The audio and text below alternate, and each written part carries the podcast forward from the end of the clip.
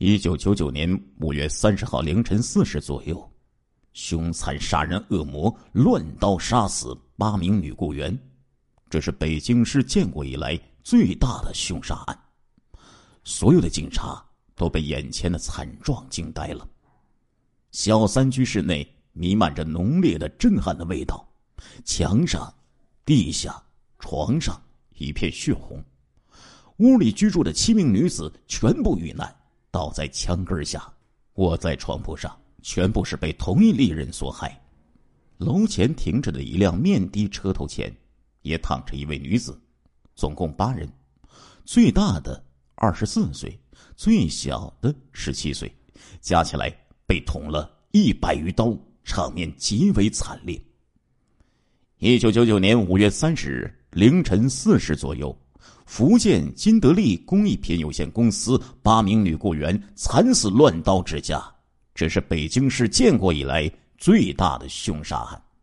案发后，当北京市局刑侦处的刑警、法医、痕检技术人员以及八角派出所石景山公安分局的刑警陆续赶到石景山二十三号院二号楼一单元三门时，所有的警察都被眼前的惨状惊呆了。小三居室内弥漫着浓烈的震撼的味道，墙上、地下、床上一片血红。屋里居住的七名女子全部遇难，倒在墙根下，卧在床铺上，全部是被同一利刃所害。楼前停着一辆面的的车头前，也躺着一位女子，总共八人，最大的二十四岁，最小的十七岁，加起来被捅了一百余刀。场面极为惨烈，目睹暴行，公安民警义愤填膺，发誓尽快捉拿凶犯，严惩杀人恶魔，为死者伸冤。五三零专案组迅速成立。经现场勘查，屋内门窗完好，翻动不大，一张报纸包的两万余元钱以及死者包内的手机等贵重物品没能拿走，地面。有两种足迹，一是血袜印，一是血拖鞋印。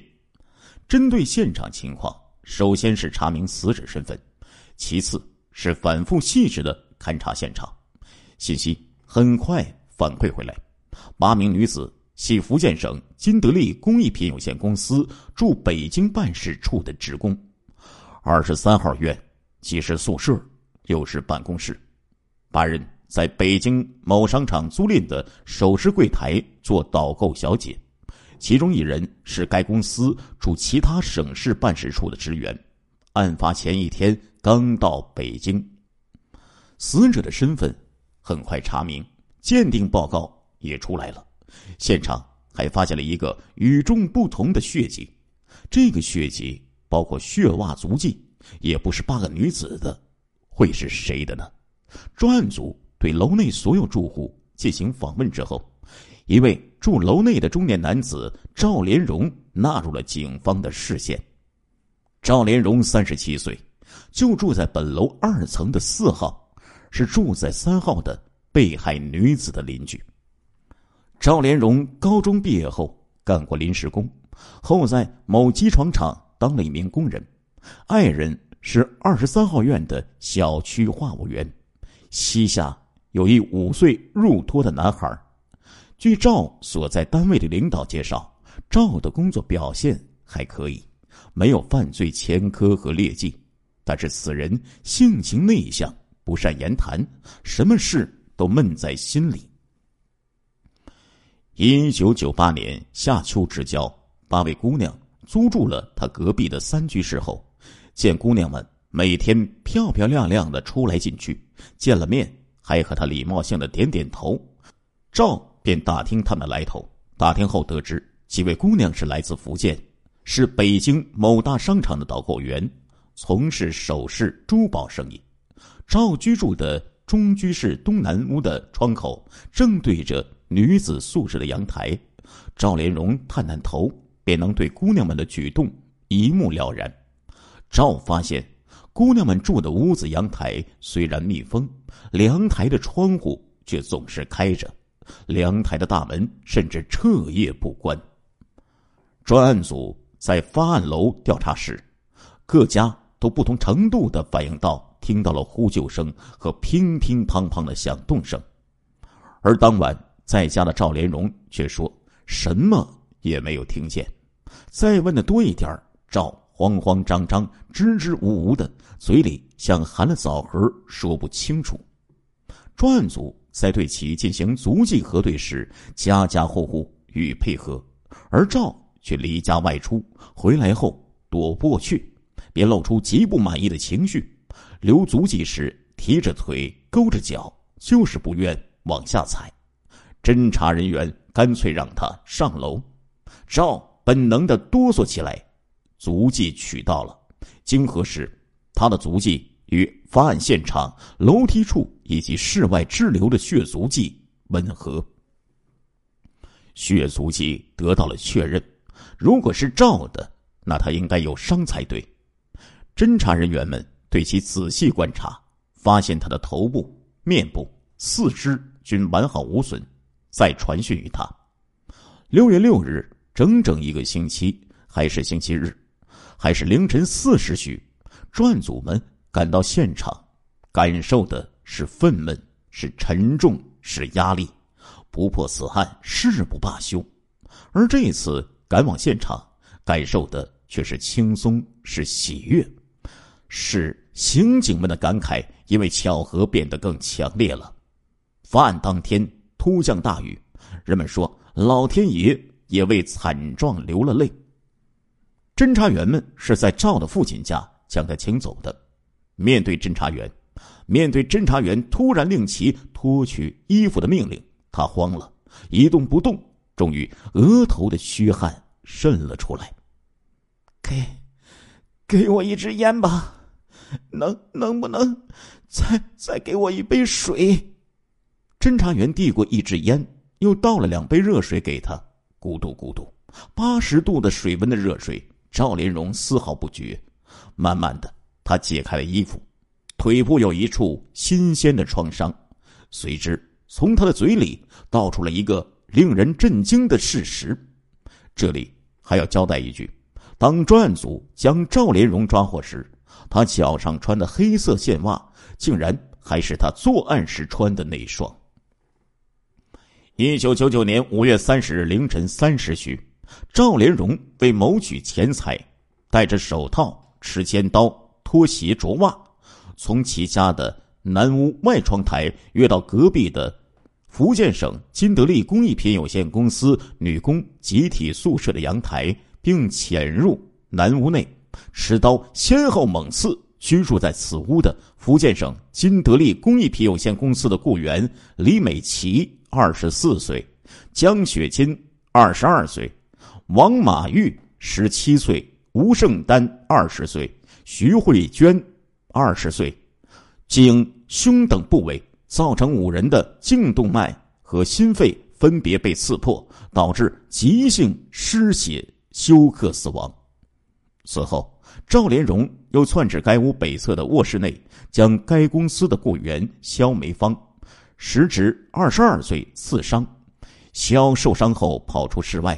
在楼下奋力呼救，赵连荣遂持刀追杀到该楼外侧，将肖扑倒，向其颈、胸部等部位猛刺数刀，造成肖被刺穿胸膛以及两肺，急性失血休克死亡。随后，赵连荣又返回集体宿舍的作案现场，在客厅门口向正在打电话求救的该公司雇员陈瑞花，时年二十一岁的。颈、胸部位猛刺数刀，造成陈因被刺穿胸壁以及心肺急性失血休克死亡。此时，赵连荣又发现，在北侧卧室内的该公司另一名雇员薛竹英，二十四岁，欲关门躲避，遂将房门撞开，持刀猛刺薛的颈、胸等部位，造成薛因被刺穿胸壁。及心肺急性失血休克死亡。此后，赵连荣对当时已身受重伤但尚未死亡的被害女子们，又逐一补刀，将他们全部杀死。赵连续杀人后，在现场未搜寻到钱财才逃离现场。一九九九年六月十五日，赵连荣被捕。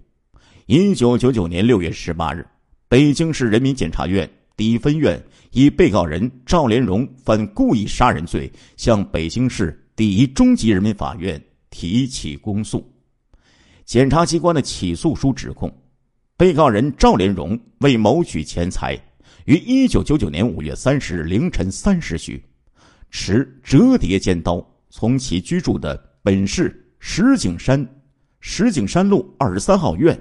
二号楼一单元四号南屋外窗台潜入同单元三号的福建省金德利集团公司集体宿舍，持刀分别猛刺在此居住的该集团公司雇员李美琪、江雪金、王马玉、肖梅芳、吴胜丹、徐慧娟、陈瑞花、薛珠英八人颈胸部位，共计一百一十余刀，其中。肖梅芳受伤后逃出室外，下楼呼救。赵连荣追至楼门口东侧，向其颈胸部位猛刺数刀。八名被害人均因急性失血休克，当场死亡。赵连荣杀人后在现场寻找钱财未果，赵连荣作案后被抓获归案。被告人赵连荣对起诉书指控的犯罪事实并未提出异议。其辩护人认为，赵连荣犯罪的目的是非法占有他人财物，其杀人行为是抢劫财物的必要手段。因此，虽然本案杀人在先，劫取财物在后，但是赵连荣有明显的非法占有他人财物的目的，且杀人又是在抢劫过程中实施的，对其行为应认定为抢劫罪。此外，赵连荣的认罪态度较好。请求对其从轻处罚。北京市第一中级人民法院认为，被告人赵连荣为谋取钱财，故意非法剥夺他人生命，接连杀死八人，其行为已构成故意杀人罪，且犯罪性质极为恶劣，情节后果均特别严重，社会危害性和民愤极大，实属罪大恶极的犯罪分子，必须严惩。北京市人民检察院第一分院指控被告人赵连荣犯有故意杀人罪的事实清楚，证据确凿，指控的罪名成立。至于被告人赵连荣的辩护人提出应认定赵连荣的行为构成抢劫罪的问题，经庭审证实，被告人赵连荣连杀八人，其中当被害人肖梅芳被刺伤跑出宿舍呼叫时。赵连荣持刀追杀，在该楼门口外将肖杀死，而后又返回作案现场，将身受重伤尚未死亡的被害人补刀杀死。上述行为均说明赵连荣在主观上具有非法剥夺他人生命的直接故意，且罪行特别严重。赵杀人虽为谋取钱财，但在本案中，杀人罪。明显重于抢劫罪，依照重罪吸收轻罪的法律原则，赵连荣的行为依法认定为故意杀人罪是正确的。辩护人的辩护意见缺乏法律依据，本院不予采纳。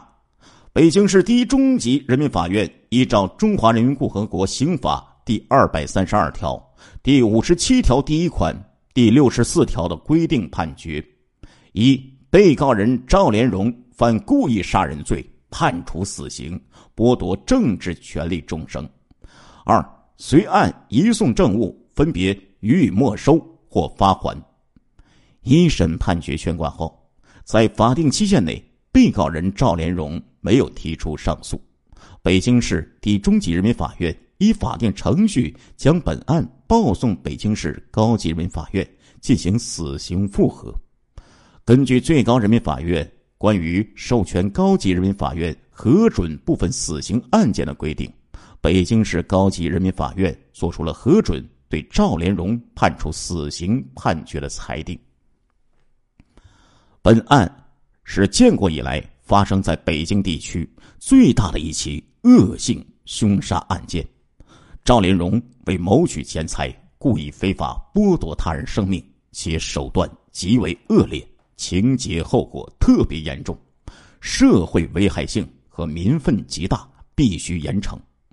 一九九九年七月二十一号上午，北京市第一中级人民法院遵照高级人民法院院长下达的执行死刑的命令，已将杀害八名外地打工妹的罪犯赵连荣押赴刑场执行枪决。亲爱的听众朋友们，这一集的《中国大案纪实》播送完了，感谢您的收听，我们下一集再见。